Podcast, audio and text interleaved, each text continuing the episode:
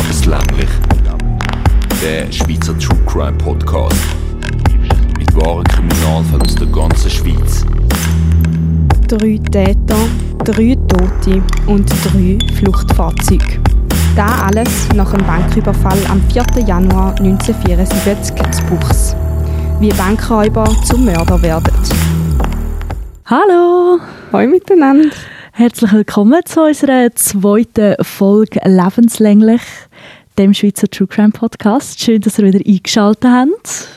Wir haben gesehen, dass man uns nicht nur in der Schweiz lässt. Ja, wir haben so eine App, wo man unsere Folgen aufladen können.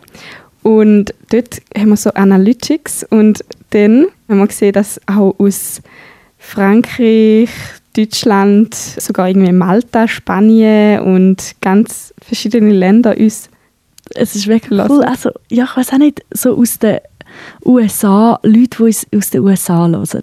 Und uns nimmt es einfach Wunder, wer sind ihr? Versteht ihr uns? oder sind ihr irgendwie gerade in der Ferien oder so? Schreibt uns auch gerne mal irgendwie auf Insta oder per Mail. Das ist alles in der Folgebeschreibung verlinkt. Ja, wieso, als ihr uns von anderen Ländern hört und ja gut, ich nehme an, wenn ihr uns schreibt, habt ihr uns verstanden.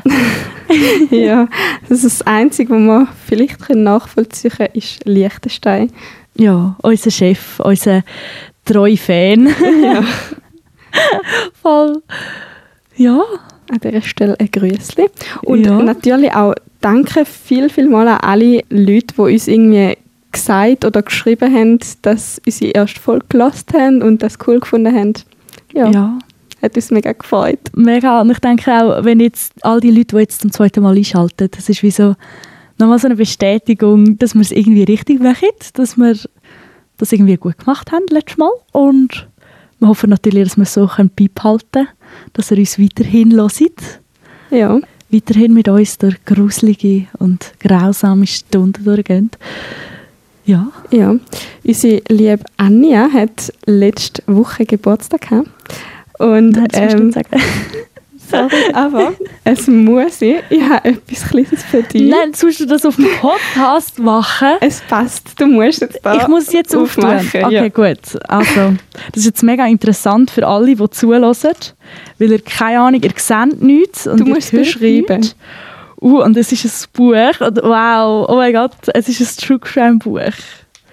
Und das Buch heißt It's funny because it's true crime, wahre Verbrechen, die man als Polizei erlebt. Mega geil, Ja. danke vielmals. Bitte, ja. Ich gebe natürlich dann äh, Feedback, wie ich es gefunden habe, Ja. ähm, falls ihr das auch wollt, das Buch. Und vielleicht habe ich mal dann etwas zu erzählen aus dem Buch. Ja. Hey, mega cool, danke. Oh mein Gott. ja. Es sind einfach kleinere Geschichten, glaube ich, und immer einfach dümmer, wie die Polizei erlaubt. Und ja, ich habe gefunden. Das ist nice, Das passt zu uns. lustig, Ja, wirklich. Ah, danke. Ah, mega. Freude. Ja, Ja. ich glaube, wir haben heute einen Fall parat, wo ich weiß nicht, ob es dümmer sind als, oder ob der Täter dümmer ist, als die Polizei erlebt, aber ich glaube, das erzählst du uns dann Genau. noch. genau. Ja, dann würde ich mal anfangen. Also zuerst vielleicht noch als Erklärung. Ich habe ein Interview geführt zu meinem Fall mit dem Peter Eugster und er ist selber mal Polizist und Mediensprecher gewesen und hat das Kriminalmuseum St. Gallen aufgebaut. Darum kennt er sich bei älteren Kriminalfällen von St. Gallen sehr gut aus.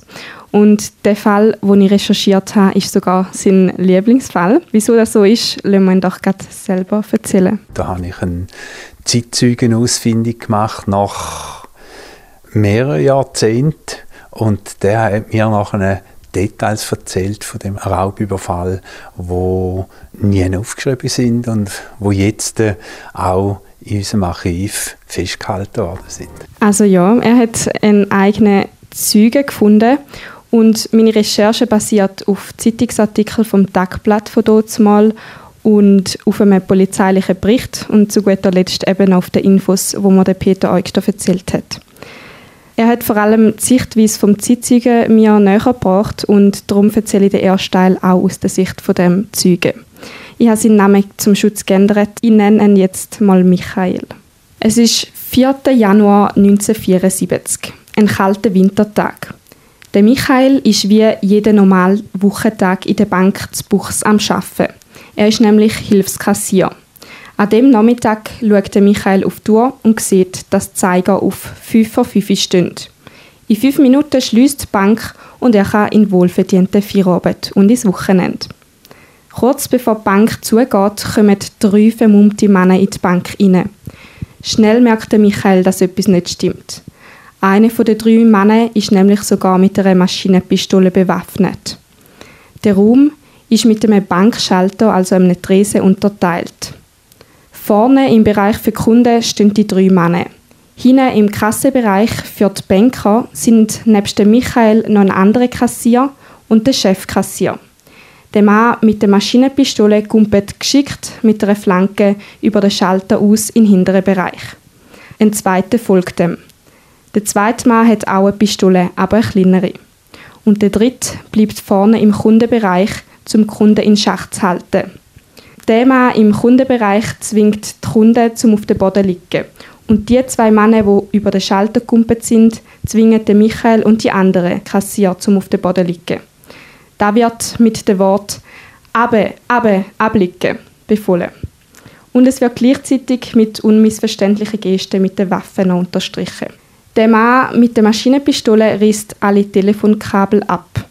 Der andere Räuber im Kassenraum macht alle Schubladen und Metallkästen auf und nimmt das lose deponierte Bargeld raus.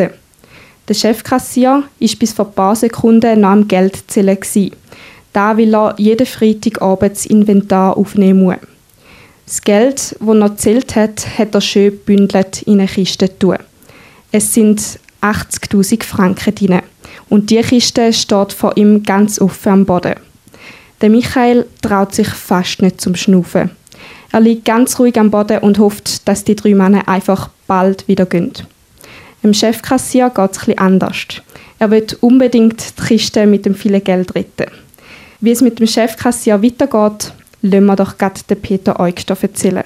Er hat noch versucht, die Holzkiste unter den Bürotisch unterzuschieben, dass das Geld nicht hätte können klauen Ein von den Tätern hat das aber gesehen und hat ihm einen Fußtritt gegeben ins Füdli. Und weil er nicht so beliebt war, der Chefkassier in dieser Bank, ist es nicht verwunderlich gewesen, dass die im Backoffice-Szene, die das können beobachten in aller Stille applaudiert haben. Ja. Oh mein Gott, das ist irgendwie, ja, ich weiß auch nicht, in so einer Situation. Und dann applaudiert man, der muss mega verhasst gewesen sein. ja, habe ich mir auch gedacht. Aber ehrlich, ich habe gedacht, die Räuber schiessen dann ab oder so wegen dem, also weil ja, er gut. die Kiste versteckt hat? Wenn es halt ein Raubüberfall ist, ist wie so, vielleicht gehst du halt wirklich nur mit der Einstellung rein, wir wollen nur stellen, niemand töten. Ja, so, also, ja das stimmt. Ich weiß halt nicht, wie es noch auskommt. Irgendwie ja. habe ich so ein komisches Gefühl, dass es noch zum Tod kommt, aber ja, erzähl mal weiter. Ja. Nach dem kleinen Applaus richten sich alle Augen auf eine Kundin. Sie steht im Kundenbereich und hat keine Lust mehr zum Warten und beschwert sich darum laut. Der Räuber, der auch im Kundenbereich steht, gibt ihr eine Ohrfeige. Dann ist es wieder leislich in der Bank. Die zwei Räuber hinter dem Schalter machen sich übers Geld her und packen alles ein, was sie können. Dann verlassen sie das dritte Gebäude. Der Michael ist sehr erleichtert. Ihm fällt ein Stein vom Herzen. Die Angestellten der Bank haben nach dieser Tat einen Schnaps und ein Goldvreneli bekommen. Als Wiedergutmachungsgeschenk. Also Was? nicht von den Tätern, sondern von der Bank selber. Okay, ein Schnaps, um quasi die, die Angst und den Schrecken können zu betäuben und das Goldvreneli als... Okay. Ja. Ich finde, so wie du es jetzt erzählst, es, es, ist so richtig, dass so etwas kann nur in der Schweiz sein, habe ich manchmal das Gefühl. ja. Wenn da so eine irgendwie im Kundenbereich noch muss go, go motzen, so nach dem Motto, ich weiß auch nicht, ich glaube, wir haben in der Schweiz weniger Angst. Und es ist immer so, ich sollte dann auf die Wäsche aufhängen. So, ja, ja, ja, das stimmt. Das ist schon ein bisschen, so ein bisschen typisch Schweizer, habe ich das Gefühl. Ja. Auch da mit dem Goldvreneli, ich meine, so, was, so, hä? was will? Aber ja. Aber ja. ja. Okay. Ja, irgendwie bis jetzt finde ich, ich weiß nicht, wie du findest, aber es ist so, recht amüsanter Fall. Ja, es kommt ja, so so über, ein als so ein bisschen Larifari, so ein bisschen. unernst. Ja. Ja, als wäre es irgendwie so ein Witz gewesen. Jetzt, wenn du so würdest fragen, so wie jetzt die Leute dort reagiert haben oder auch sich gewehrt haben, würde ich so sagen, irgendwie, die hängen noch mit drin oder so, weil sie keine Angst haben vor diesen Leuten oder irgendwie, weiß auch nicht, das passiert öfters und ja, bis jetzt ist noch nie etwas passiert. Ja. Aber ich glaube, das wäre kein Grund, um da zu erzählen. Darum Genau. habe ich noch ein Schiss vor dem, was noch kommt. Nein, Schiss. Ja, ja, ja, nein. Hörst du es denn? Okay. Ja. Also, wo die Bankräuber rauslaufen, ist der Fall natürlich noch nicht fertig. Es fallen 24 Schüsse. Aber es sind nicht etwa die die die Krise schieben, weil sie verwünscht werden oder so und darum wild um sich schiessen. Nein, es sind Polizisten und ein Jäger. Die Bank hat nämlich noch einen Nebenraum, wo durch eine Glastür getrennt ist. Dort ist eine Buchhaltung. Der Buchhalter hat mega schnell gecheckt, dass da etwas faul ist, wo die drei reingekommen sind und ist schnell in den zweiten Stock aufgerannt. Dort ist die Verwaltung. Der Verwalter ist zufälligerweise ein Jäger und hat darum eine Pistole in seinem Büro. Weil der Verwalter jetzt gewusst hat, was los ist, hat er gedacht, er wartet vor einem Fenster im zweiten Stock, bis die Räuber rauskommen und probiert es dann mit Schüssen aufzuhalten. Während der Verwalter auf seinen Beobachtungsposten wartet, verständigt der Buchhalter die Polizei. Zuerst wird die Polizei ihm gar nicht glauben, aber dann schickt sie einen Streifenwagen mit zwei Polizisten vorbei. Und jetzt sind wir wieder bei dem Zeitpunkt angekommen, wo die drei Bankräuber aus der Bank rauskommen. Der Verwalter im zweiten Stock fängt gerade an schiessen, wo noch Täter rauslaufen sieht. Die Polizisten sind gegenüber von der Bank in Deckung. Weil der Jäger Schüsse in die Richtung der Räuber und darum auch in die Richtung der Polizei abgibt, denken die Polizisten, dass auf sie geschossen wird. Darum fangen sie auch an schiessen.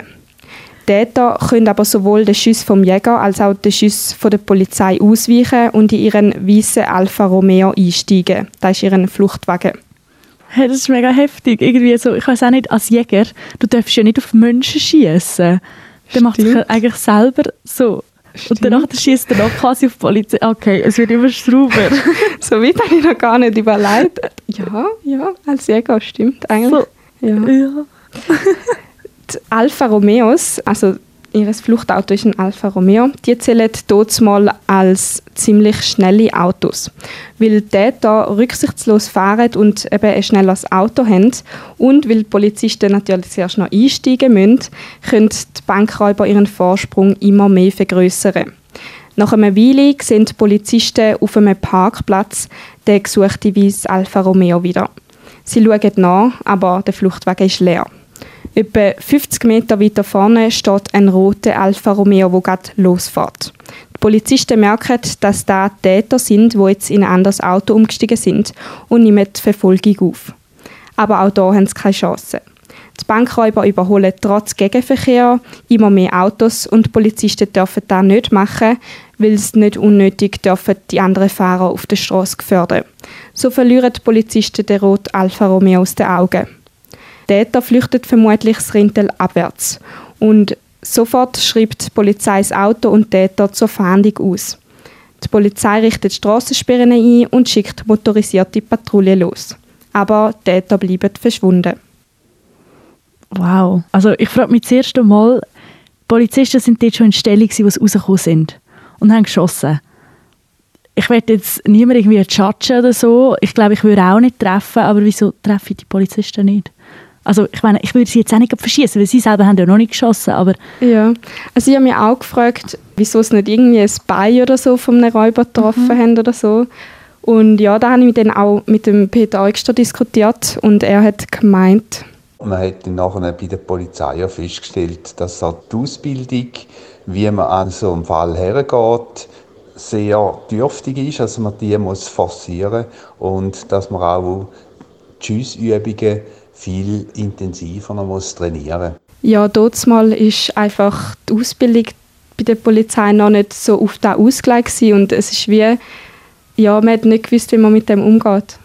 irgendwie sehe ich mega viele so ein bisschen Parallelen zum meinem Fall letztes Mal, wo man halt auch so, wie so davon ausgegangen ist, ja, in der Schweiz passiert eh nichts. Mhm. Und das ist ja noch viel früher, gewesen, im 74 hast du gesagt. Genau, ja. Dann ist wie so, ja, ja, das passiert auch nicht. Wir sind da in der Schweiz, wir sind alle lieb miteinander. Wir brauchen wie die Ausbildung nicht. Wir sind, die Polizei ist dafür da, um die Leute, die schnell fahren, aus der Straße nehmen. So, so kommt es mir vor. Ja, stimmt. Ich glaube, heute wäre es auch anders, aber es ist Mhm. gleich noch heftig. Also, Ja, eben mittlerweile haben die Polizisten natürlich auch eine bessere Ausbildung und viele Schussübungen und ja, sie werden auf alle möglichen Situationen vorbereitet. Mhm. Aber eben, natürlich, früher war das noch nicht so der Fall. Gewesen. okay. Und sie sind dann in ein zweites Auto umgestiegen. Oder? Hast du Mhm. gesagt? Und also ja, klar, die Polizei kann sie dann nicht verfolgen, aber haben die das alles schon voraus geplant gehabt, in dem Fall? Ja, die Polizei verfolgt uns dann und also die haben eigentlich voll den Fluchtplan gehabt. Ich habe ja vorher immer von drei Männern erzählt, aber es sind eigentlich in dieser Bande bis zu elf Personen. Und die drei sind einfach die Haupttäter. Und dann gibt es noch acht, die einfach immer ein bisschen bei kleineren Sachen helfen. Und ich bin nicht so 100% sicher, aber wahrscheinlich hat ein Helfer den Zweitwagen dort platziert. Also der Rot Alfa Romeo. Und ja, dann hat die Verbrecherbande können umsteigen, weil das erste Auto, da haben die Polizisten getroffen, sie haben einen Reifen kaputt geschossen, Und dann einen. haben sie nicht mehr und dann haben sie nicht mehr können so schnell und so lang weiterfahren und darum sind sie dann ins Rote umgestiegen. Und dass sie dann Bescheid geben, so, hey, wir können nicht mehr weiterfahren, bring uns ein Auto. Ja, oder der Helfer hat es schon vorher dort platziert und sie haben gewusst, dort wäre noch eine Alternative. Und ja, die Verbrecherbande heißt übrigens Alpha-Bande. Kannst du drüber raten, wieso? Ja, okay, wegen dem Auto, nimm Genau, ja. Voll. Und übrigens, die zwei Alfa Romeos haben es vorher auch irgendwelche Helfer oder vielleicht auch die Haupttäter zu Zürich gestohlen. Also es sind auch nicht ihre eigenen Autos. Okay, ja, fair macht eigentlich Sinn. He? Mhm. Aber ich meine, jetzt schlussendlich, wie viel Geld haben sie gestohlen? Jetzt so für, ich meine, das ist ein riesen Aufwand. Da muss irgendetwas dabei rausspringen. Ja, also ich habe schon gefunden, es ist eigentlich eine rechte Summe. Sie haben 230'000 Franken erbietet und ja. Ja, aber gleich. Also ich weiß jetzt nicht, ob ich das auf mich nehme, rein theoretisch geschnappt zu werden. Also wenn elf Leute in dieser Bande sind, die müssen das ja durch elf teilen. Oder sicher durch drei oder vier, die dann noch geholfen haben. Und dann hast du schlussendlich noch 50'000 Höcker, wo ja, weiß jetzt nicht, ob mir das so viel wert wäre. Ja, ja, das stimmt natürlich. Genau, und ja, die drei Haupttäter haben natürlich das meiste Geld Ja, bekommen, die logisch, anderen logisch. noch ein bisschen weniger. Aber ja, es ist halt gleich das Aufteilen. Ja. Ja, ich weiß auch nicht, ob man da heutzutage noch so könnte, einfach irgendwo einbrechen und so Geld mitnehmen. Das ist ja jetzt wahrscheinlich viel besser gesichert. Ja, vor allem, so wie du gesagt hast, dieser ist einfach über den Tresen hineingehüpft, ähm, könntest du heute ja nicht mehr. Also das ist ja an den meisten Bankschalter so, dass, also ich weiß sicher von der Post, dass es so ist, dass da nur so ein Spalt aufgeht eigentlich, Mhm. dass du gar nicht durch magst und du könntest gar nicht irgendwie und Ja, auch im stimmt. Notfall, dann könnt ihr das wie so, dass die Schiebetüre, die von oben runterkommt, die geht so zack runter. Das Ja. könnte voll ein. Also auch wenn du mal einfach reinlängen oder so. Ja, voll, das stimmt, Und- ja. Heute geht das gar nicht mehr. Mhm. Damals ist das wahrscheinlich so, gewesen, ja, da kommt eh niemand. Ja. So, ja. Ja, und eben, es hat auch Türen gehabt, aber die sind einfach offen gewesen. Also Mhm. so Glas, Panzerglastüren sogar, Schaltertüren sozusagen, und die sind einfach offen gewesen halt. Ja. Mhm, okay. Und ja, ich habe mit dem Peter Eugster noch diskutiert, wie das heutzutage ist. Und er hat gemeint, ja, es gängt schon nicht mehr so im, in einer Bank oder so. Aber er hat gemeint, wenn man einfach genug selbstbewusst und frech ist, kann man auch sonst irgendwo einfach etwas klauen. Er hat ein Experiment gemacht mit einem Kollegen. Der Kollege hat eine Firma und dann hat er zuerst mit dem Kollegen diskutiert und der hat gesagt, nein, da klaut niemand etwas und meine Leute sind gut ausgebildet und die merken das sofort. Dann hat der Peter Eugster gesagt, ja, in dieser Woche tue ich mal etwas klauen und ich sage dir nicht wann und ja, ich schaue dann, ob deine Angestellten das merken. Mhm. Und dann ist er einfach rein, irgendwann, unter der Woche und hat einen Föhn und ein grosses anderes elektrisches, ich glaube ein Grill, Mhm. Also etwas, was man eigentlich sieht, Mhm. wenn es fort... unter die. Arme genommen und ist rausgelaufen. Und niemand hat ihn aufgehalten oder hat gecheckt, Ah, dass es geklaut ist. Und nachher hat er am Kollegen angerufen und gesagt, ja, willst du eigentlich deine zwei Sachen wieder abholen? ja. Ich meine, es ist heute manchmal auch so, wenn du irgendwie so in einem Laden innen bist, dann hat es ja immer so die Schranken eigentlich, die pfeifen, wenn du etwas einfach mitnimmst. Mhm. Aber es gibt ja so oft, dass an der Kasse irgendetwas nicht recht funktioniert hat oder dass sie vergessen haben, das Teil abzunehmen und dann läufst du raus und dann pfeift es. Und dann ist, ah ja, ja, ist schon gut. Mhm. Und ja. Rein theoretisch könnte ich irgendwie ein paar Socken an der Kasse gezahlt haben und irgendetwas viel Teures noch in der Tasche haben, das nachher pfeift. So, dass haben, ah ja, die hat ja gezahlt. Und ich könnte einfach rausspazieren. Also, ja. ich denke, da gibt es schon so Sachen, wo... Jetzt gehen wir da noch die Anleitung zum Klauen. Hey, nein, Ui, nein. nicht machen. Nicht Straftat. nein, aber ich glaube, es ist mega schwierig, zu können sagen, hey, der jetzt das geklaut oder ah, vielleicht hat er es jemandem Kollegen gerne gezahlt oder so. Mhm. Ja, das stimmt. Ja. Aber zurück zu dem Banküberfall. Genau. Also da, was ich vorher erzählt habe, ist noch nicht der ganze Fall gewesen. Nach dem Banküberfall vermutet die Polizei ja, dass die Räuber das Rintal abwärts geflüchtet sind. Und da haben sie gar nicht so Unrecht gehabt. Irgendwann in der Nacht stellt die Alpha-Bande nämlich den Rot Alfa Romeo einem Waldgebiet nahe am Rhein ab und probiert das Auto mit Ästen und Blättern zu verstecken. Da, weil es einen Schaden hat, wie das erste Auto, aber irgendein anderer Autoschaden und darum nicht mehr kann fahren kann.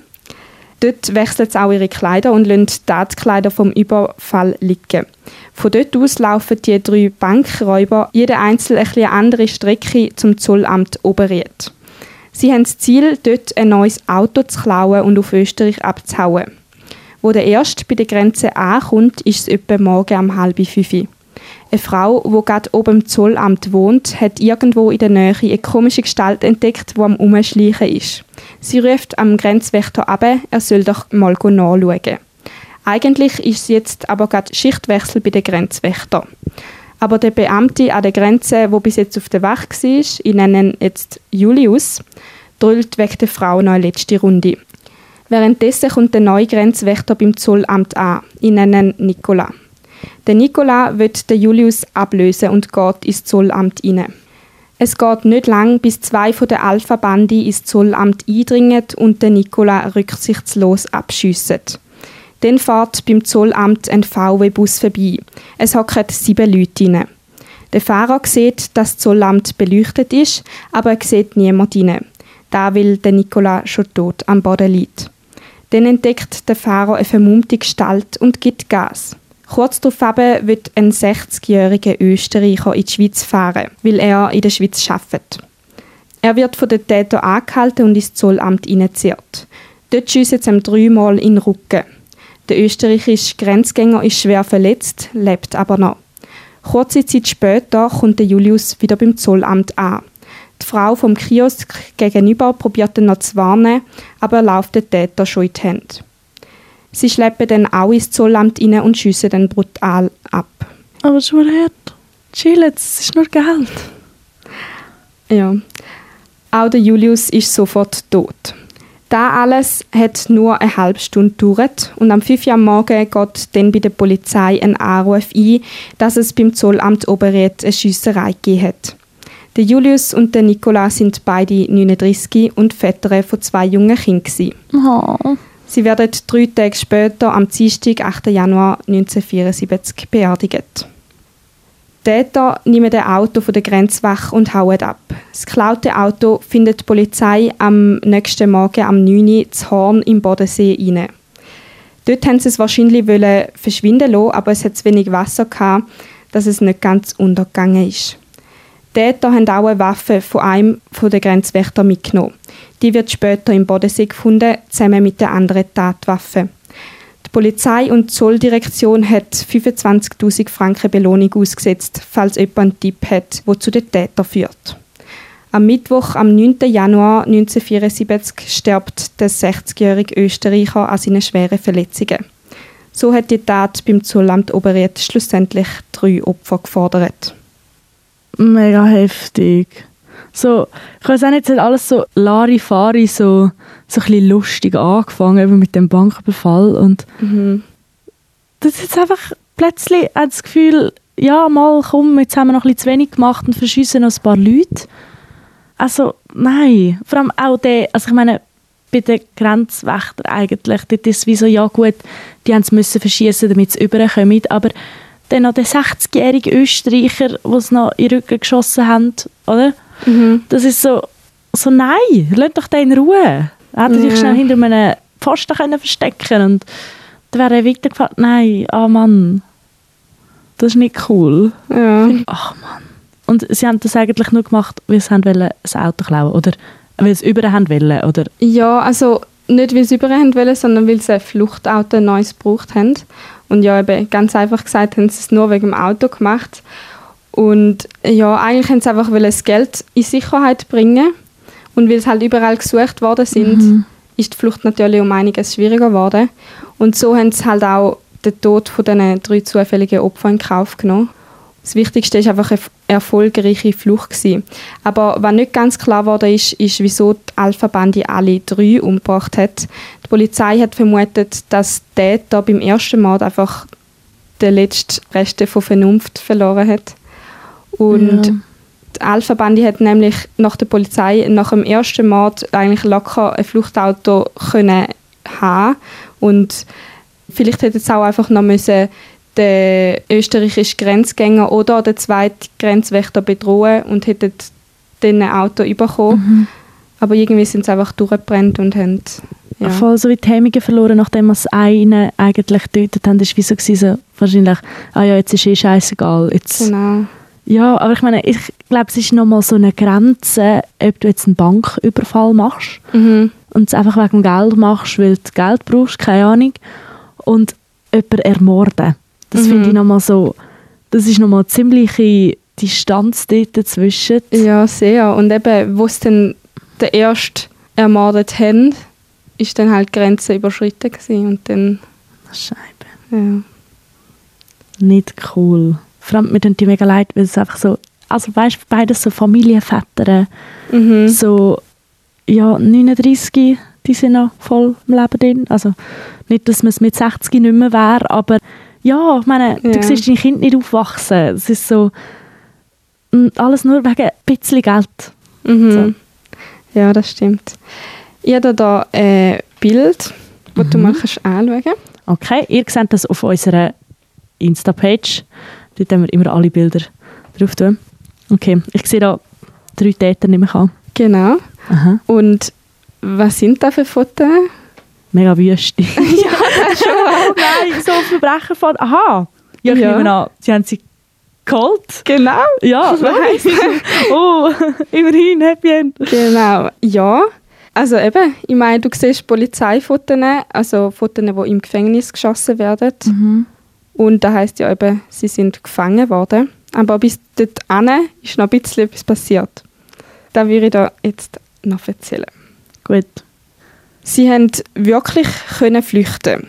Von 1974 bis 1977 ist die Alpha-Bande mit großer Wahrscheinlichkeit in Italien und hat vielleicht ab und zu dort ein paar Delikte begangen. Im Februar 1977 haben sie dann noch einen Banküberfall in Zürich gemacht und sind wieder bis zu der Flucht gekommen. Sie haben sogar auf das Verfolgerauto geschossen und eine Handgranate auf ein Polizeiauto geworfen. Aber am Schluss sind sie dann beim Stauffacherplatz umstellt worden. Dann hat natürlich das Verfahren gegen die Bande angefangen. Die Haupttäter haben alle langjährige Zuchthausstrafen in der Schweiz bekommen. Sie sind in der Strafanstalt Regensdorf in Zürich untergebracht worden. Dort sind sie nach etwa viereinhalb Jahren am 17. Dezember 1981 aber wieder ausgebrochen. Bei der Flucht haben sie einen Aufseher verschossen und einen weiteren verletzt. Sie haben wieder auf Italien flüchten. Alle drei Haupttäter sind aber später in Italien bei verschiedenen Schiessereien mit den Carabinieri, also der italienischen Polizei, verschossen worden. Okay, also sind sie tot. Genau. Das Und- ist gut. Ja, Also- die Bild nicht, bin gegen Todesstrafe und alles, aber irgendwie finde ich so, wenn man noch ausbricht aus dem Gefängnis und allem, danach besteht die Gefahr, dass es wieder ausbricht. Ja. So. Und ja, die Bilder sind eben geschossen worden, wo sie fünf oder vier Jahre in Zürich inhaftiert sind. Mhm. Genau. Und dann sind sie wieder auf Italien. Okay. Also die einen, sie sind Brüder. Mhm, genau. Ich das richtig? Ja, es sind zwei Brüder und ein Kollege. Okay. Und hat man dann den, der das Fluchtauto angestellt hat, hat man den auch irgendwie gesucht? Oder hat man einfach so gedacht, ja, das Auto ist schon lange gestanden, ist wie gleich? Ja, eine oder ich glaube sogar zwei Nebentäter haben es auch gefasst. Mhm. Und ich bin mir jetzt nicht sicher, ob da eben der Täter ist, der das Auto dort angestellt hat. Mhm. Aber ich nehme auch schon, weil irgendein Täter uns können mit dem Auto in Verbindung stellen, also Ja. ein Nebentäter. Und darum kann es gut sein, dass der der war, der dann auch ins Gefängnis kam. Okay, fair. Und der haben sie dann auch befragt zu eben diesen drei Haupttätern. Und der hat dann wahrscheinlich auch irgendwann mit Infos müssen rausrücken Oder? Ja, wird wahrscheinlich auch irgendwo strafmildernd. Ja. Ja, voll. Ah, heftig. Aber so vor allem der eine, der sieht schon so mega so... Ich weiß nicht, ich will die Leute nicht nach dem Äußeren beurteilen, aber der sieht schon so ein bisschen aus, als wäre ihm alles schon scheissegal jetzt auf dem Foto. So der zweite. Mhm. Weiß nicht, der- der Carlo Gritti. Mhm. Das ist, glaube ich, auch der, der am ehesten als ganz Haupttäter, also als Ah? Indikator gilt, oder wie man dem sagt. Ja. ja. Nein, heftig. Mein Gott. Willst du noch etwas sagen? Ich glaube nicht, ich bin sprachlos. In den Zeitungen ist nachher auch mega viel die Sicherheit der Menschen diskutiert worden, weil die Bevölkerung hat dann gefordert, dass die Kommunikation zwischen der Polizei und der Grenzwacht besser wird und auch halt zwischen den verschiedenen Grenzübergängen. Also es gibt ja Oberried, auch keine Ahnung, was es noch gibt, auf Österreich und auf Deutschland, genau. Und auch, dass halt die drei verschiedenen Länder besser kommunizieren. Also die Schweiz, Österreich und Deutschland. Weil nach der Flucht sind es eben irgendwie auf Österreich, die drei Täter, nach der ersten Flucht, also nach dem Zollamtmord. Und sind dann aber noch auf Konstanz und haben dort eine Weile können bleiben sozusagen, ohne dass sie gefunden worden sind, weil die Kommunikation zwischen der Schweiz und Deutschland halt noch nicht gerade so gut war. Wo es dann Deutschland gemerkt hat, dass man die sollte einsperren oder sicher mal fangen, sind sie dann halt schon wieder weg gewesen. Fair. Ja, logisch. Und Ja. ja, es ist einfach dort mal dann zur Sprache gekommen, dass die Administration von diesen verschiedenen Sicherheitsmaßnahmen einfach nicht funktioniert oder nicht genug gut funktioniert. Und wenn die funktioniert hätte, hätte zwei Teil vom Ja. Fall können verhindert werden, die drei Toten, weil sie hätte dann theoretisch, wenn alles geklappt hätte, schon nach einem Banküberfall hätte können die fassen. Ah ja, logisch. Ja, eben, ich denke auch so, wäre vielleicht die Polizei schon besser geschult gewesen. Hätten sie vielleicht die schon dort vor der Bank können zusammensammeln und es wäre nie mehr passiert. Oder irgendwie, ich weiß auch nicht, Österreich hat sie auf dieser Seite können auffahren oder so. Weil, ja, ich weiß nicht, aber für mich ist es wie so eine logische Schlussfolgerung, dass man ins Ausland flüchtet. Einfach halt aus genau dem Grund, weil man irgendwie so ein bisschen den Verdacht hat, dass es halt eben nicht so schnell ins andere Land übergeht, wie es jetzt halt eben im eigenen Kanton Mhm. so ein bisschen passiert. Ach man, ich glaube, man hat es wirklich können verhindern. Also Ja. verhindern, ja, ich, kann ich jetzt gut sagen, gell? Ja. Ich meine, wenn ich eine Pistole in der Hand hätte, ich würde auch nicht treffen. Ich würde wahrscheinlich nicht einmal schiessen aus Angst, dass ich jemanden würde verschiessen Ja, also ich habe nur schon bei unserem Podcast Coverfoto Angst bekommen. Es war zwar eine Spielpistole, gewesen, aber trotzdem war es so, gewesen, Ja, oh mein ist- Mhm. Gott, wow, eine Pistole in meiner Hand.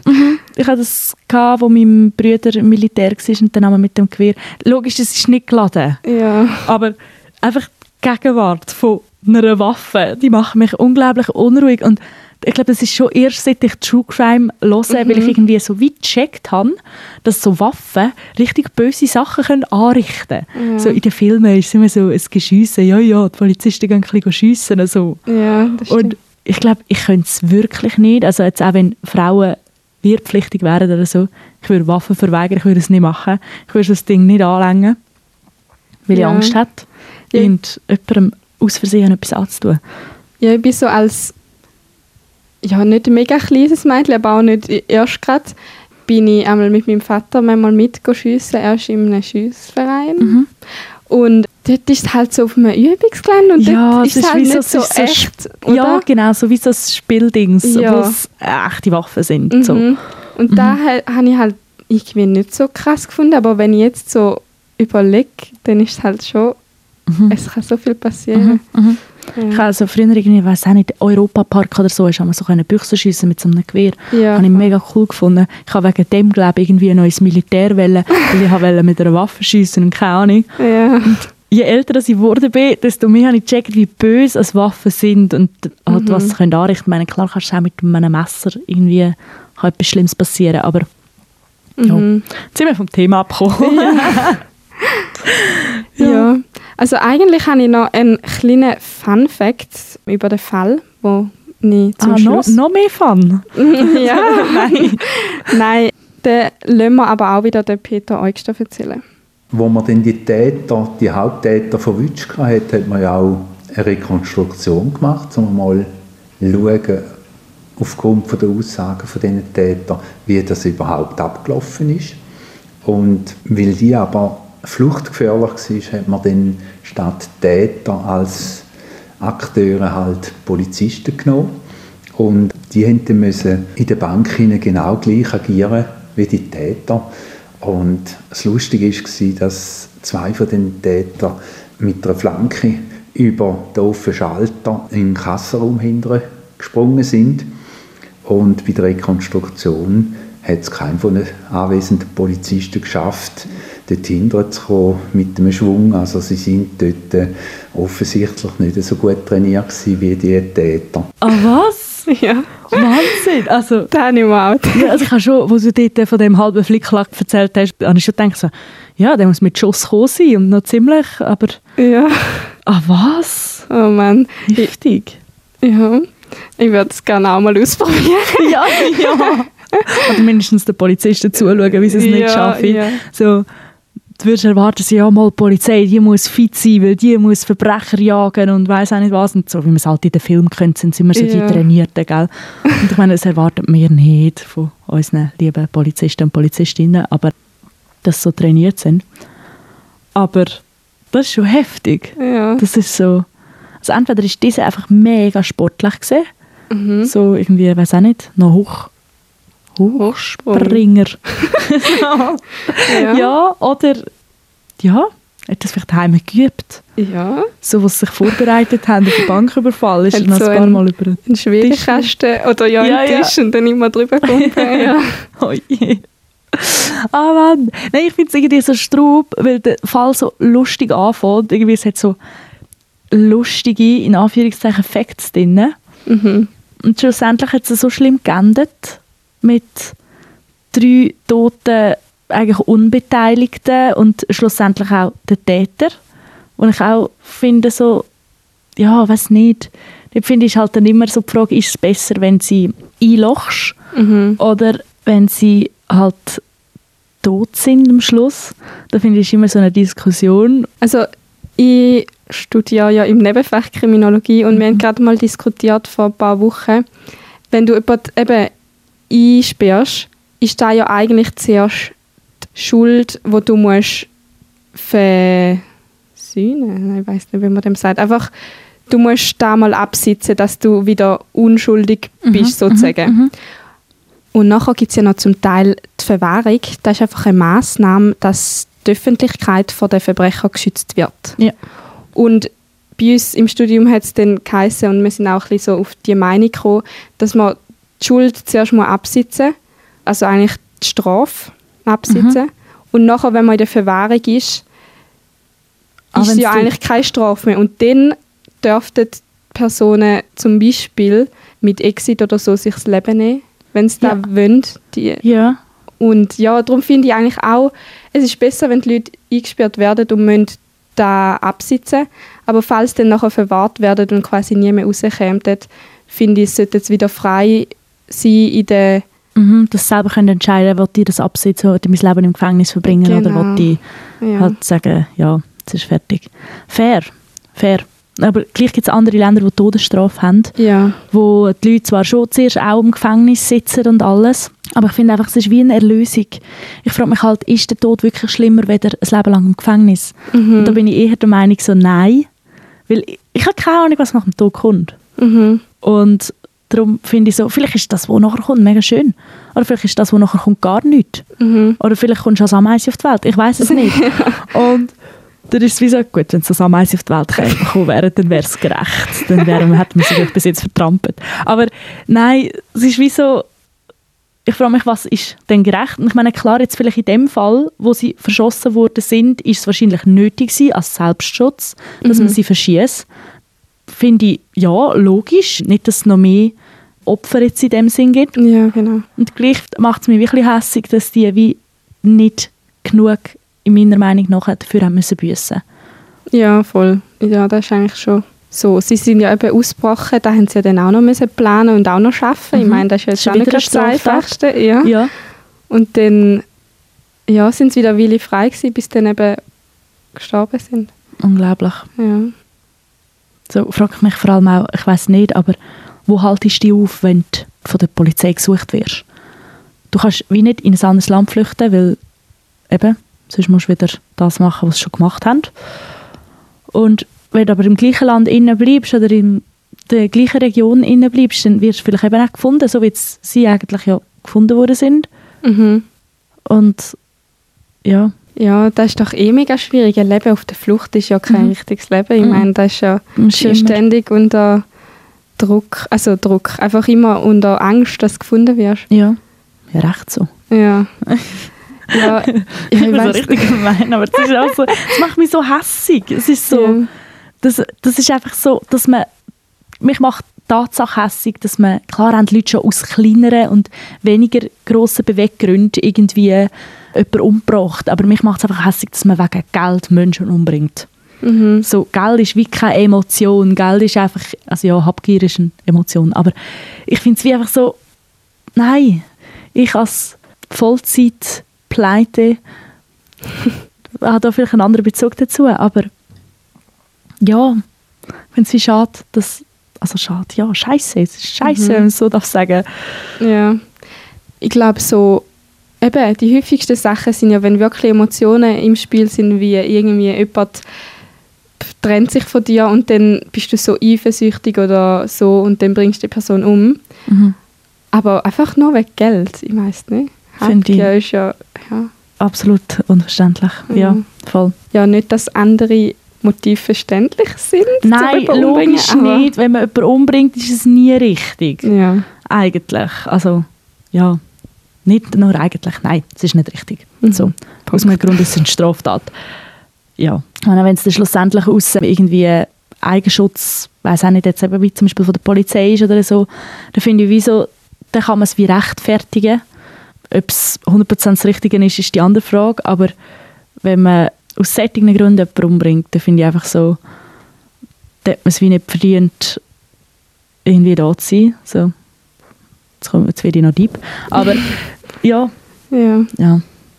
Ah Mann. Hast du noch irgendeine Frage oder so zum Fall? Nein, im Fall nicht. Sonst wird das eine, wo man postet oder so, wenn man etwas kommt. Willst du noch etwas erzählen? Ja, ich habe glaube alles erzählt, nur einfach, dass ich noch ein paar Fotos auf Insta auflade. Dann Voll. könnt ihr auch Tatort und Täter anschauen, wenn ihr Unbedingt. wollt. Ja, also es lohnt sich, die anzuschauen. Irgendwie, man, man kann sich ein anderes Bild machen, wenn man Täter gesehen hat. Finde ich. So. Genau. Uns findet ihr auf Insta lebenslänglich.podcast. Wenn euch der Podcast gefällt, dann könnt ihr den ganz gern bewerten Ja, unbedingt. auf Spotify und Apple Podcast. Genau. Wäre also Und- mega cool. Fünf Sterne bitte. Aber ja, nur, nur bewerten bitte, wenn ihr fünf Sterne- Nein. Nein, logisch. Und auch Feedback immer gerne an uns. Wir haben immer Freude an Feedback. Also immer. Wir haben bei der letzten Folge Freude an Feedback. Ja. Wir freuen uns auch bei dieser Folge wieder auf Feedback. Und jetzt hätten wir noch einen kleinen Tipp für euch, also für alle, Mhm. die wirklich True Crime Fan sind und auch so investigativ Sachen mega spannend finden. Genau, so Sachen, die eigentlich noch nicht geklärt sind, wo Genau. man dran ist am Klären eigentlich. Ja. Und zwar haben zwei deutsche Journalistinnen und Podcasterinnen, Lynn Schütze und Leonie Bartsch, einen Podcast gemacht, wo «Die Nachbarn» heißt. Und sie glauben, dass einer unschuldig im Gefängnis hockt und er ist verurteilt worden wegen Mord an den Nachbarn. Und es ist ein reiner Indizienprozess gewesen, das heißt, es hat keine wirkliche handfeste Beweise gegeben, aber halt so viele Indizien, dass man wie gesagt hat, mal, Es das war es jetzt gewesen. Und wenn man den Podcast so ein bisschen hört und auch wenn man noch nicht viel vom Podcast gelassen hat, du hast ihn jetzt fertig gelassen, Mhm. ich bin noch dran und es macht mich hässig. Ja. So ein bisschen, weil ich einfach so finde, so, ich finde die Indizien nicht, die längern überhaupt nicht zum jemanden verurteilen, vor allem weil auch so ein bisschen anderes Zeug unter den Tisch gekehrt worden ist. Mhm. Und logisch, wir machen jetzt auch Fremdwerbung. Mhm. Den Podcast natürlich nur hören, nachdem wir uns gelassen haben, wenn wir über zwei Wochen müssen warten bis unsere nächste Folge rauskommt. Aber Ja, Genau. sie probieren die Indizien, mit denen die Person verurteilt worden ist, so aufzuarbeiten, dass die Indizien wie über den Haufen geworfen werden können und dass dann eigentlich gar keinen Sinn mehr macht, dass er wegen diesen Indizien ins Gefängnis gekommen ist. Und, okay, ich weiß nicht, ob das jetzt ein Spoiler ist. Bring's mal, sonst können wir es immer noch schneiden. wenn jetzt da ein langes Piep kommt, dann ist es ein Spoiler gewesen. Ja. Und sie haben sogar eine heiße Spur, aber es ist halt schwierig, um die ins Justizsystem hineinzubringen. Oder zum Beispiel zuerst mal vielleicht die Polizei. Also sie haben die Spur dann der Polizei übergeben und zuerst mal halt die auch noch mitmachen und wollen wieder an dem Fall arbeiten. Und nachher muss das Justizsystem auch bereit sein, um den Fall nochmal aufzurollen und das geht halt nicht so einfach. Ja, also man merkt wirklich irgendwie so, ich weiß nicht, das ist so die Situation von, du hast eigentlich das Gefühl, du wüsstest es besser und du hast eigentlich das Gefühl, du hast jemand Unrecht im Gefängnis. Also das muss schlussendlich jeder selber entscheiden und so, aber eben, ich habe noch nicht den ganzen Podcast gelassen und ich bin schon ziemlich fest der Meinung, dass er eben nicht der Täter ist und finde darum irgendwie, es macht mich richtig verrückt, denn jeweils, wenn es mit Leuten irgendwie redet oder sagen, ja eben, dort das und das und da und da ist der Fehler und dort und dort ist etwas unter den Tisch gekehrt worden, dann muss ich einfach so sagen, so, warum? Das, das darf doch nicht sein. Und sie dann so ein bisschen auch Fehler am deutschen Rechtssystem, so ein bisschen, dass das deutsche Rechtssystem keine Fehler kennt. Und Da merke ich jetzt auch im Studium, so, mir wird so ein bisschen das Rechtssystem, also im ersten Jahr haben wir eigentlich viel Recht, also Strafrecht. Da wird mir jetzt halt ein bisschen näher gebracht. Und ich merke auch, in der Schweiz gibt es auch nicht viele Optionen, um da, wenn du wirklich über alle Gerichte, also bis vor das Bundesgericht schuldig gesprochen wirst. Und dann vielleicht auch schon äh, Revision eingereicht hast. ja, und die dann abgelehnt worden ist, da kommst du fast nicht mehr raus. Mhm, weil es einfach so ist, dass wir so das Gefühl haben, so, wenn man mal verurteilt worden ist, dass das Gericht keinen Fehler macht, sondern vorher wird einfach die Sachlage aufgelegt und nachher das, das Gericht sagt, das ist so. Und das ist eigentlich im Namen von uns allen wird das vergeben, das Urteil, also im Namen des Volkes, wenn ich das richtig im. Kopf habe. Und das finde ich heftig. Also definitiv, hört den Podcast. Ist auch irgendwo eine Unterstützung, weil durch eigentlich Werbepartner können sie ihren Podcast oder besser gesagt eben die Investigativrecherche finanzieren und Werbepartner haben es nur, wenn auch Leute zulassen und ich finde, das ist wirklich eine mega gute Sache und darum machen wir jetzt ein bisschen Werbung für jemand anderes, was im Moment nötig hat, ja. Mhm. Und ich wollte noch etwas sagen, und zwar mein Dozent, der Martino Mona, hat ein Zitat gesagt, und zwar, die Leute im Justizsystem sind auch nur Menschen. Also eigentlich Absolut. sollte man auch als Mensch im Justizsystem mal einen Fehler eingestehen, falls wirklich einer ist. Ja, aber es dürfen ja auch Fehler passieren. Mhm. Darum sind wir ja Menschen und darum haben wir ja nicht einfach jemanden in der Schweiz, der bestimmt. So in dem Sinn. Ja, ich würde sagen, das ist im Fall noch ein schönes Schlusswort. Wir hören uns in zwei Wochen wieder. Genau. Und bis dann, Gibt es ab und zu etwas auf Insta vielleicht, mhm, von uns, wo wir recherchieren sind. dann Ja. bewertet unseren Podcast. Unbedingt, mit fünf Sternen. Und ja, dann äh, hören wir uns bald wieder. Tschüss zusammen. Tschüss.